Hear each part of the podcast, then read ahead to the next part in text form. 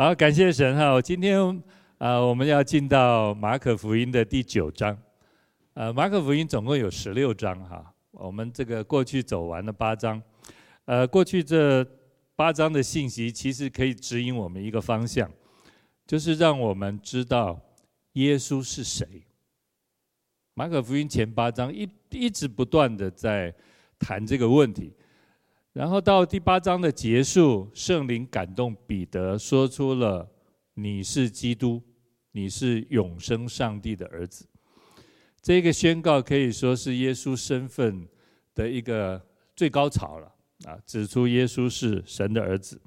从第九章开始，耶稣的行动跟耶稣的侍奉就开始要往南了啊！因为我们上一次说，这个时候耶稣在该撒利亚腓立比。在黑门山的底下，其实，在以色列的几乎最北境了。所以，当耶稣的身份被宣告出来以后，他的侍奉、他的行动就开始一路往南，要往耶路撒冷。当然，从第九章开始，另外一个主题就凸显了，就是耶稣来的目的就越发的凸显。他的行动往耶路撒冷，当然，他的目的就显明要走上。十字架的道路。今天我们读第九章的第一节，它其实是承续的第八章的后面我们读的那几节哈，三十四节到三十八节。时间没变，场景没变，耶稣说话的对象没变。啊，耶稣跟这些呃众人还有门徒说，站在这里的。有人在每一场死位以前，必要看见神的国大有能力临到。马太福音在这里告诉我们啊，补充了另外的说说法是，必要看见人子降临在他的国里。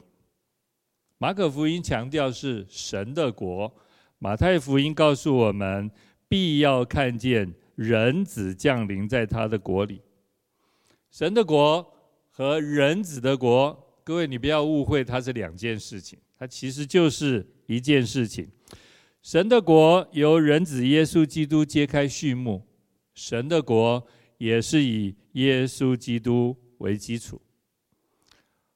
如果你手上有圣经，你可以往前看，八章三十八节说，人子在他父的荣耀里同圣天使降临的时候。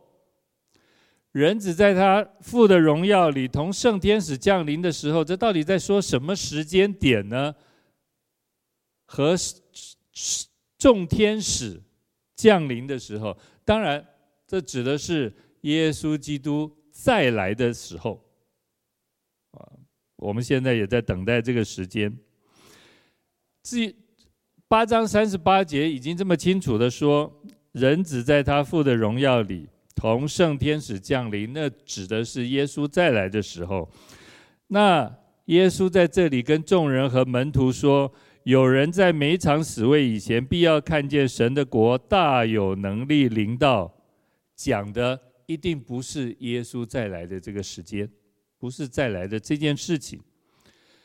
那耶稣说：“有人还没有死，就要看神的国大有能力的临到。”到底在讲哪一件事情呢？这当然，圣经学者就很有兴趣了。既然不是讲耶稣再来，那从耶稣现在一直到耶稣复活，一直到他升天这段时间所发生的事情，当然都有可能啊。所以圣经学者告诉我们说，呃，耶稣在这里跟门徒和众人说的事情，是指耶稣的复活跟显现。当然，也有人说，这可能是在讲五旬节圣灵降临的事情。也有人说，哎，这可能是后来圣灵降临、教会建立以后，你看彼得这么有能力、大有能力的讲道，一天三千人信主，教会非常蓬勃的发展，也在讲这是上帝荣耀的彰显，也就是地上的教会非常迅速的传扬福音，人数增长。有人说这是指这件事情。好，感谢神。也有人说啊，这个是。呃，耶稣基督已经升天了，在主后七十年，罗马人攻进耶路撒冷，把耶路撒冷城给毁了。在讲这件事情，要怎么连接起来？我想我们需要有一点前后的关系和智慧来连接。但是圣经学者也说，最有可能的，在讲神的国大有能力临到，指的是后面的经文，耶稣登山变相这件事情。三个门徒在山上看到上帝荣耀的彰显，这是何等不得了的一件事情！因为各位，你还记得吗？圣经告诉我们，污秽的人、有罪的人是无法面见上帝的荣耀。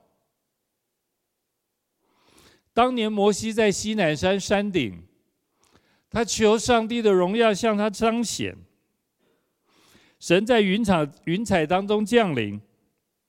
上帝就跟摩西说：“我要显我一切的恩慈，在你面前经过，我要显给你看，宣告我的名。我要恩待谁就恩待谁，我要怜悯谁就怜悯谁。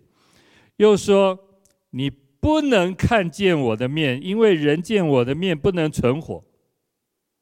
上帝又说：看啊，在我这里有地方，你要站在磐石上。”我的荣耀经过的时候，我必将你放在磐石穴中，用我的手遮掩你。等我过去，然后我要将我的手收回，你就得见我的背。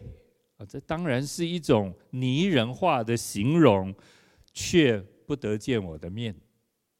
是上帝也希望向摩西显现，但是上帝非常清楚。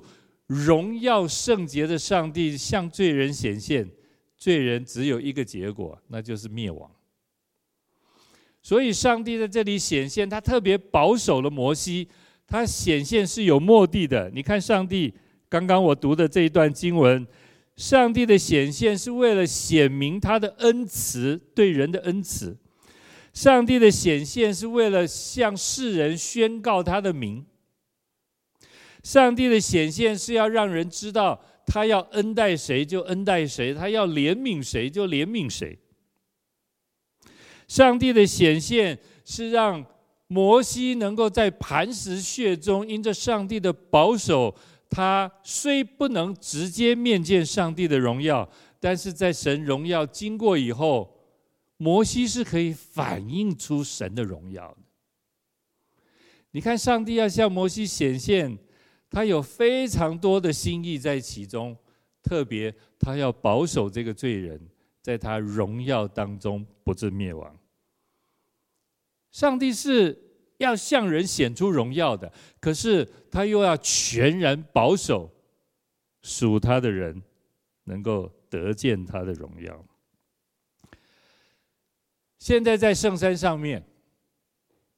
三个门徒得见耶稣基督荣耀的彰显，耶稣变了形象。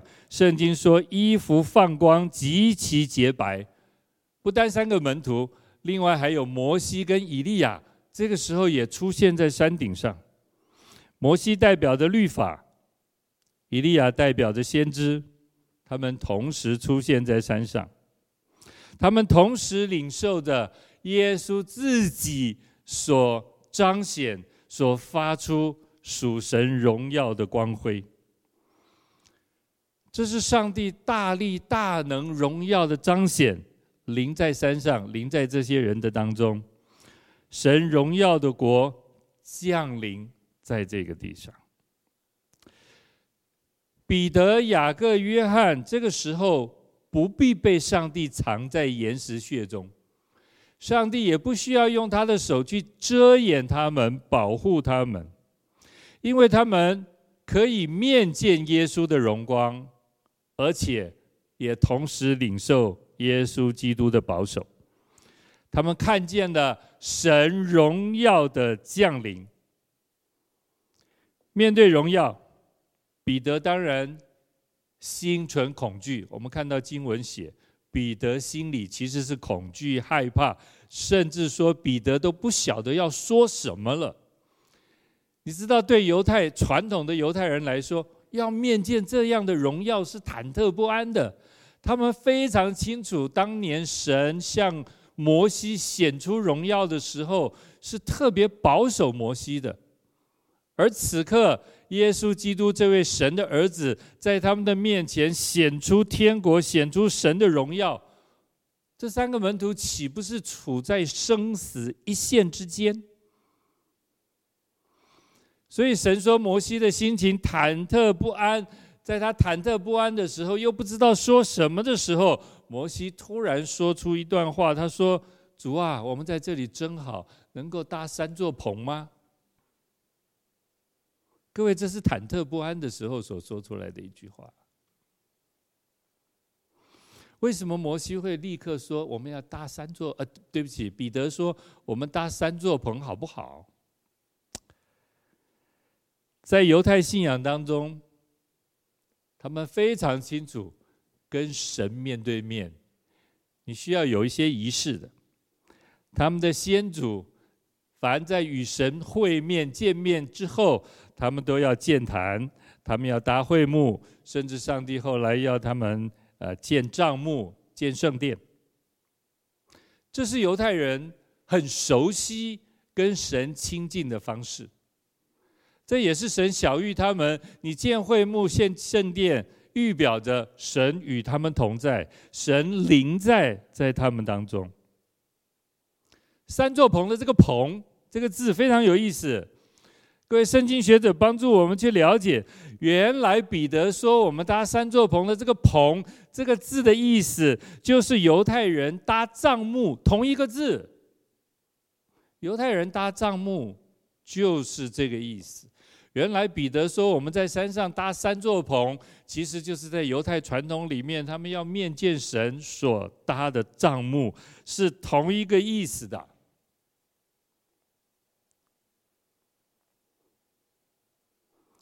现在神的国在耶稣基督里大有能力的降临在这个圣山上。这个国带着荣耀、光明、圣洁的形象，显明在门徒的面前。对这些传统的犹太人来说，他们第一个反应就是：我们是否再搭个祭坛呢？我们在这里可以敬拜你。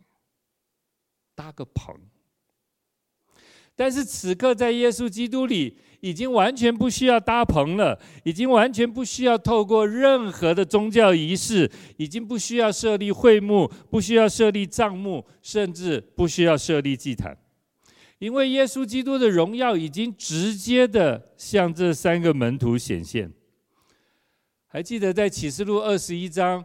当新天新地的时候，那个时候，圣经说神的帐幕临在人间，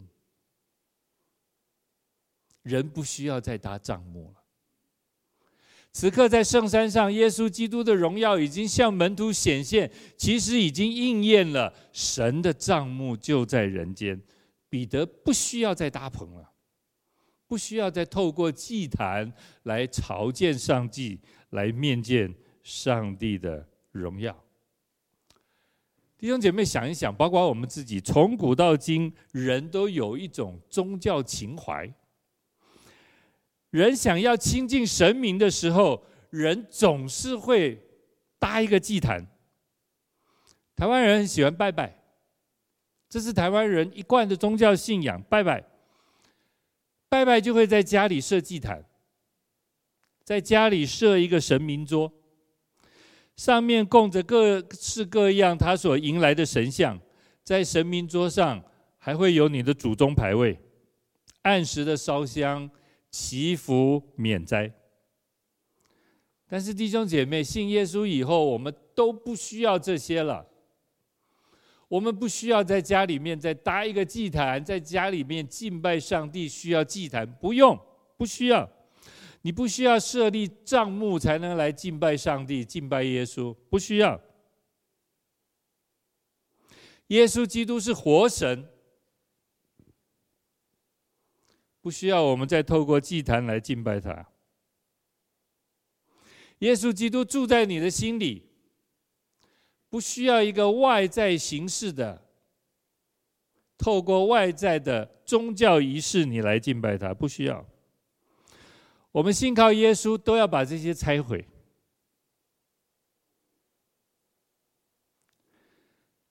礼拜三，我们去一位姐妹家。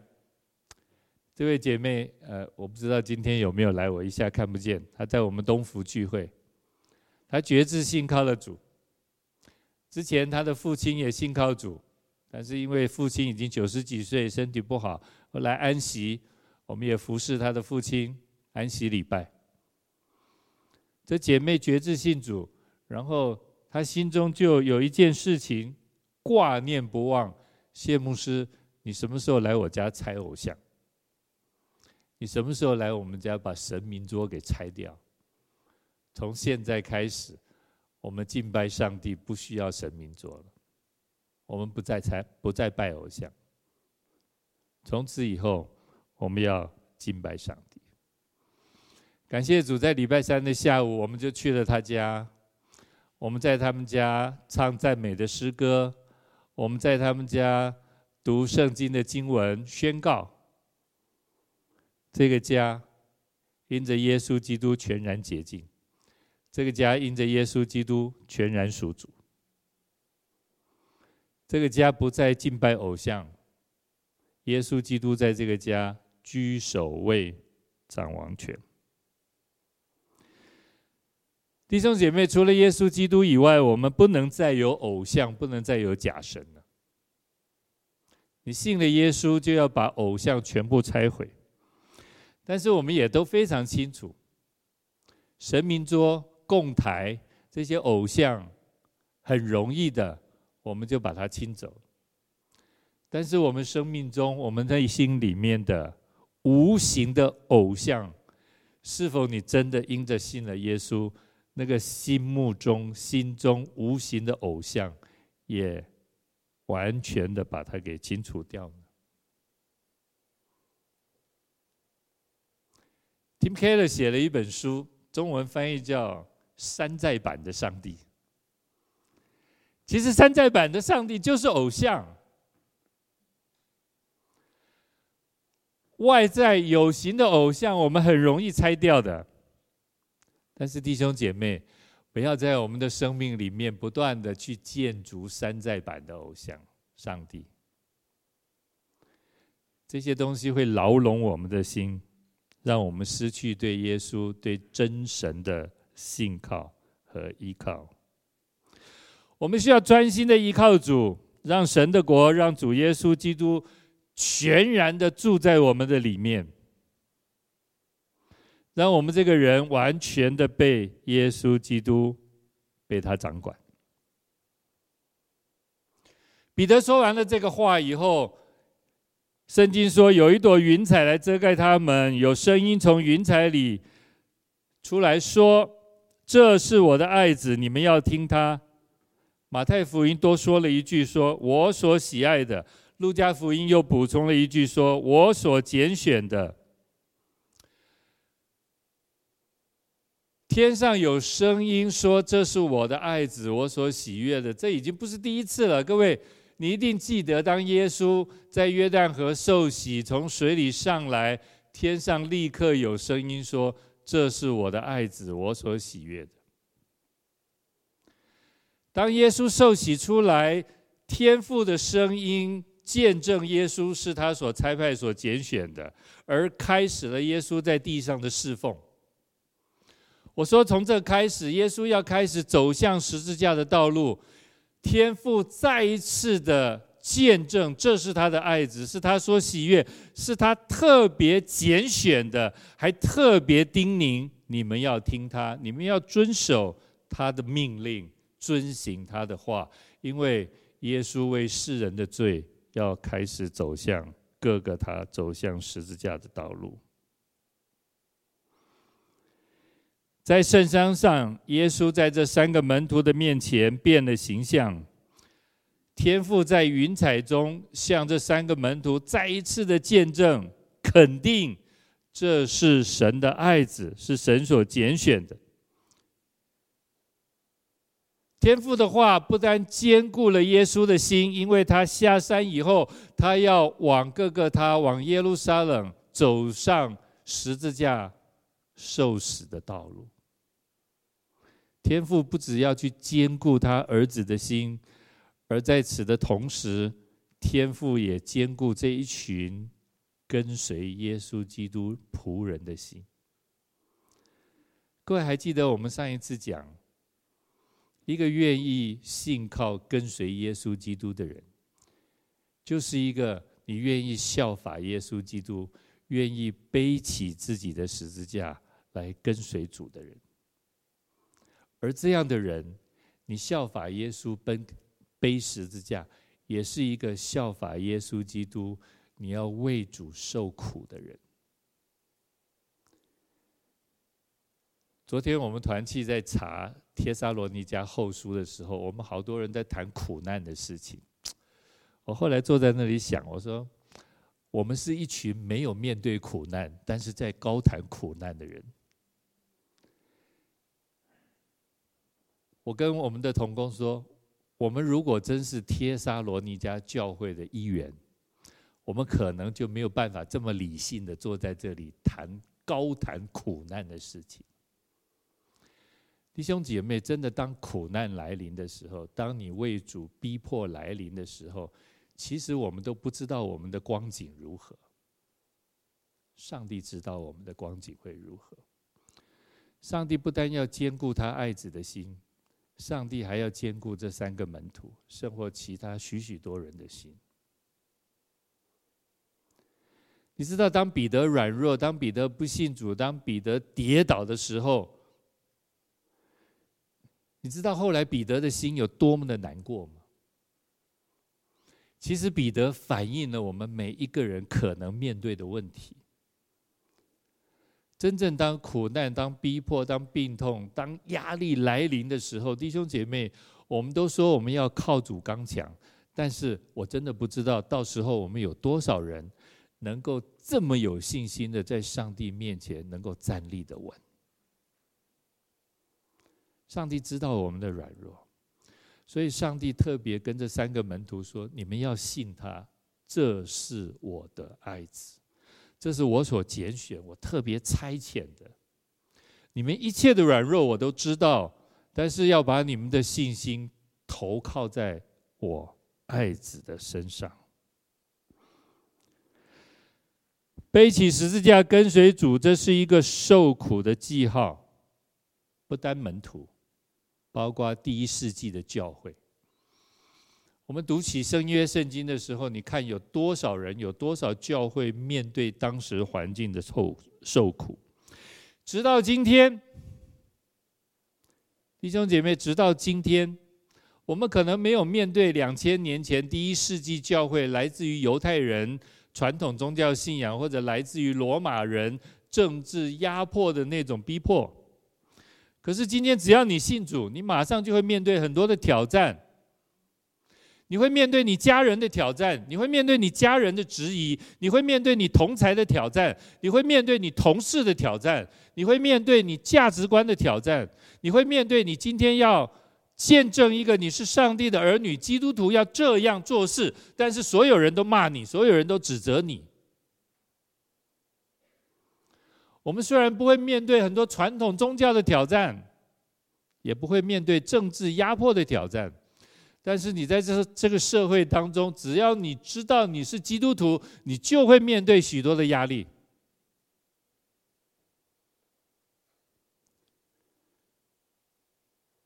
我们教会有一位长老，他是做建筑师，他跟我分享过几次，他说：“谢牧师，他说你知道建筑师多难做吗？”他说：“建筑师要跟好多人打交道，尤其最难的是跟政府打交道。所以很多建筑师都走后门。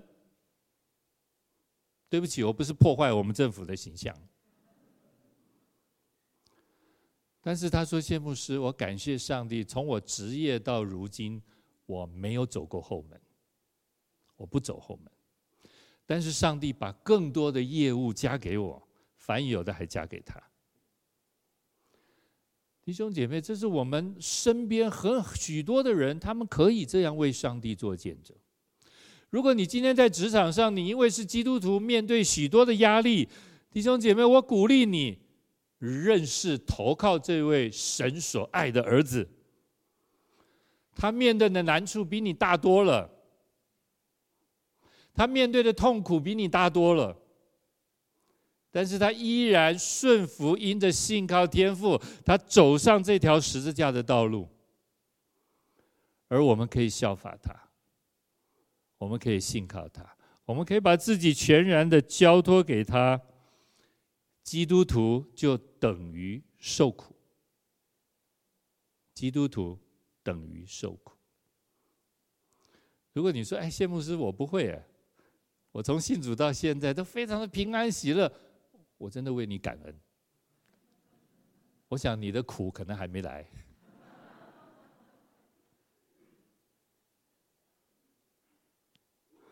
我们的心和门徒一样，需要被坚固的。我要再说，弟兄姐妹，不要太高看了自己。太太认为自己的信心可以面对各样的艰难跟挑战，如果可以，真是为你感谢神。但是圣经也提醒我们，那凡自以为站立得稳的，你要小心了，你要小心。这是我的爱子，其实是在兼顾彼得、兼顾雅各、兼顾约翰。无论现在你在什么样的患难、逼迫、痛苦、生活病痛当中，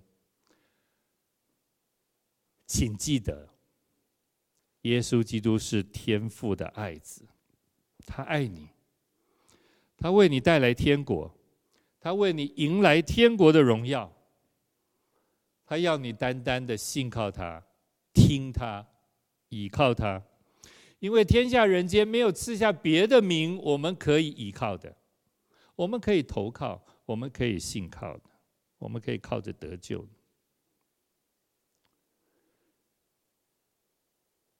这是我的爱子，你们要听他。盼望这句话在你我的心中成为非常深的坚固，帮助我们背起十字架，跟随主走这条路。第八节，门徒忽然周围一看，不再见一人，只见耶稣。同他们在那里。摩西代表的是律法，以利亚代表的是先知。而摩西跟以利亚都不在了，律法已经被耶稣成全了。天国的好消息不需要先知再传递了，也不需要他们再讲预言。耶稣自己就是天国的代表，耶稣自己来讲传讲天国的福音。第一男主角已经登场了，所有的镁光灯都打在这第一男主角的身上。我们只需要把我们信心的眼光投射在这第一男主角的身上。如今我们不再需要靠律法。但是我们在基督里可以显明律法在我们身上的恩典，我们也不需要再借着先知，有整本圣经完整的启示，有圣灵真理的灵帮助我们来理解整本的圣经。我们有主，我们有耶稣基督。路加福音特别的帮助我们，说耶稣带门徒山上。其实是去祷告的。当摩西跟以利亚出现的时候，他们跟耶稣谈话，其实是有内容的。他们在谈什么呢？谈耶稣基督去世的事情，就是耶稣在耶路撒冷将要成就的事。弟兄姐妹，原来摩西跟以利亚在跟耶稣谈他怎么样死在耶路撒冷要完成的事情。耶稣的受死原来是他们最重要的话题。原来耶稣的死要成就天父的旨意。原来耶稣的死要败坏撒旦、败坏掌死权的。原来耶稣的死使我们可以出死入生。原来耶稣在十字架上要担当我们的罪，这是无人能取代的。原来耶稣的死成为救赎的恩典，是无人能完成的。我们只需要看见耶稣，我们不需要再看见摩西，不需要再看见以利亚了。所有的侍奉在耶稣基督里已经完成，在他的十字架上已经完成。所以我们交托他，我们信靠他，我们听从他，我们遵行他的话，我们视耶稣基督为至宝，在生命当中是无可被取代的。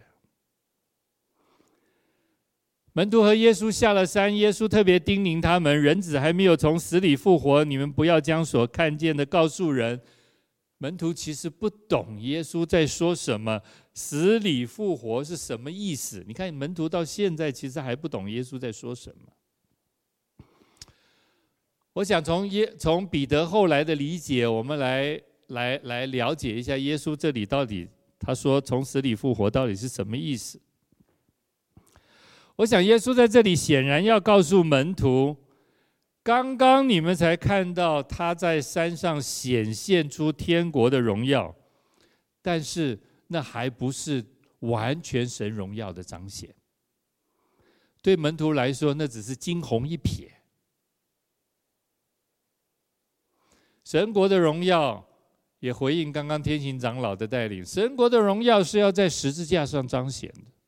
神国的荣耀是要在空坟墓里面彰显，神国的荣耀是要在耶稣的死当中彰显，是要在他的荆棘冠冕当中彰显。神国的荣耀当然也是要在他死里复活当中彰显。所以在山上，耶稣变相向门徒所显现，那只是荣耀的惊鸿一瞥而已。耶稣要这些门徒，你们要等到他从死里复活。才能全然明白什么是天国荣耀完全的彰显。这件事情当然也是在呼召门徒。耶稣要走上十字架的道路，耶稣呼召门徒跟从我的，也要走上十字架的道路，因为这位王，这位弥赛亚，就是要为罪人受苦，为罪人受死。最后，他们把话题转向以利亚。以利亚要来呀！耶稣说：“以利亚已经来了。他被人轻视，被人随意的对待，受许多的苦，最后被杀。”耶稣说：“以利亚是谁？就是施洗约翰。”我们再回到施洗约翰出来侍奉的时候，你看。施洗约翰是耶稣的开路先锋，施洗约翰为耶稣做见证，施洗约翰为耶稣洗礼，施洗约翰出来传天国的福音，你们要悔改。施洗约翰说：“我给他解鞋带都不配。”施洗约翰是耶稣侍奉的开路先锋，但是我们从来没有想到，原来施洗约翰后来所面对的苦，被人随意的对待，甚至被砍头，他受苦受难受死。原来施洗约翰在苦难当中也成为耶稣基督的开路先锋。以利亚已经来了，他是施洗约翰。原来施洗约翰在受苦的这件事情上，也。成为耶稣基督的开路先锋。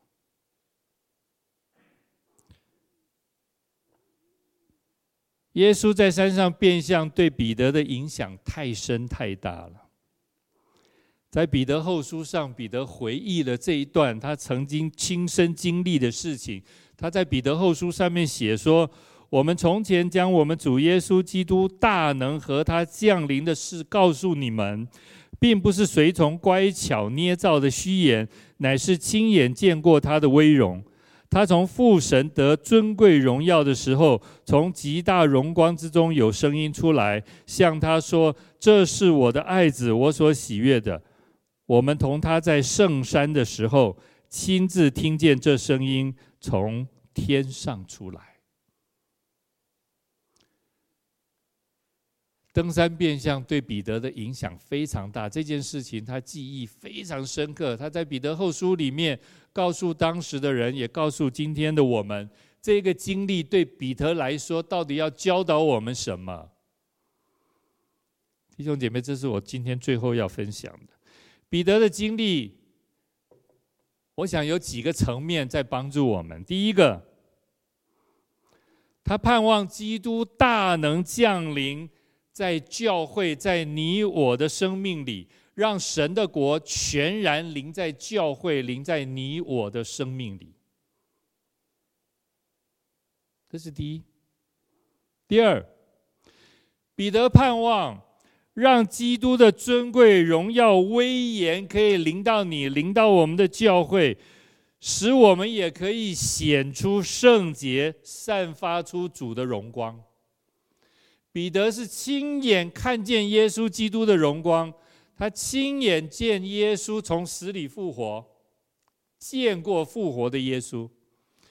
彼得看过先前耶稣显的荣光，也看过。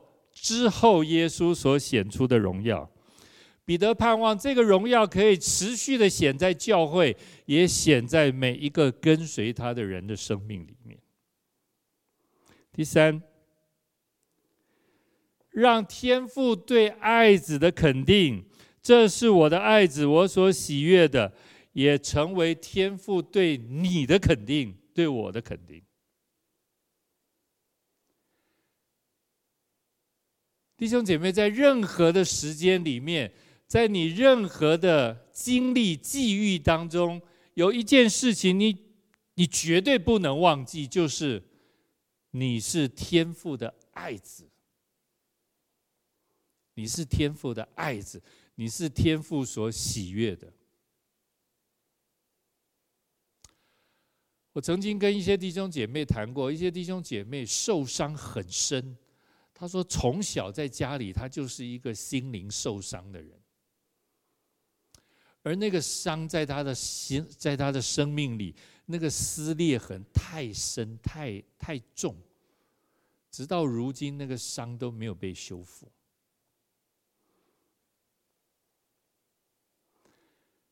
有很多人在他的生命里觉得他不是被爱的。”在他的生命当中，他觉得最缺乏的就是爱这件事情。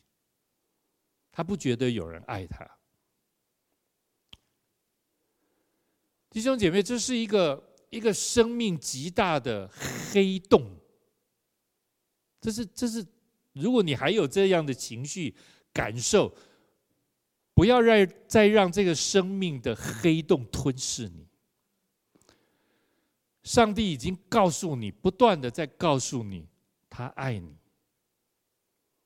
你是他的爱子，你是他所喜悦的，你是他用耶稣基督的宝血、生命重价所买赎的。即或这个世界的人都不爱你，但是你一定要知道，耶稣爱你，你一定要知道。即或你从这个世界，甚至你从家人领受了非常多的伤痕、痛苦、深渊，但是我告诉你，耶稣的爱可以弥补这个深渊，耶稣的爱可以医治你生命的伤痕。所以你千万不要忘了，在任何的时间境况当中，你都要记得，天父爱你，你是他的爱子，你所喜悦的。这件事情对彼得来说是多么重要！刚刚天行长老也分享，在加利利海边的时候，在提比利亚海边的时候，耶稣在问彼得：“你爱我吗？”其实他在告诉彼得：“你知道我爱你吗？”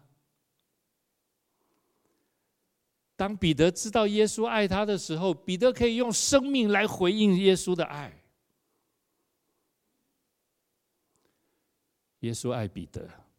彼得最后全然了解，他完全了解。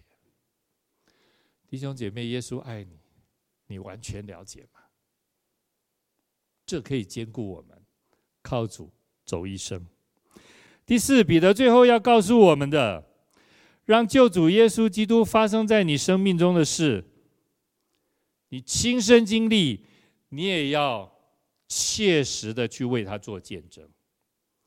彼得在山上经历了耶稣变相这件事情，他亲身经历。他说他不是听来的，而且今天他要确实的为这个经历做见证，为复活的主做见证。弟兄姐妹，这也是我们的心志吧，也是神托付我们的一个使命，福音的使命。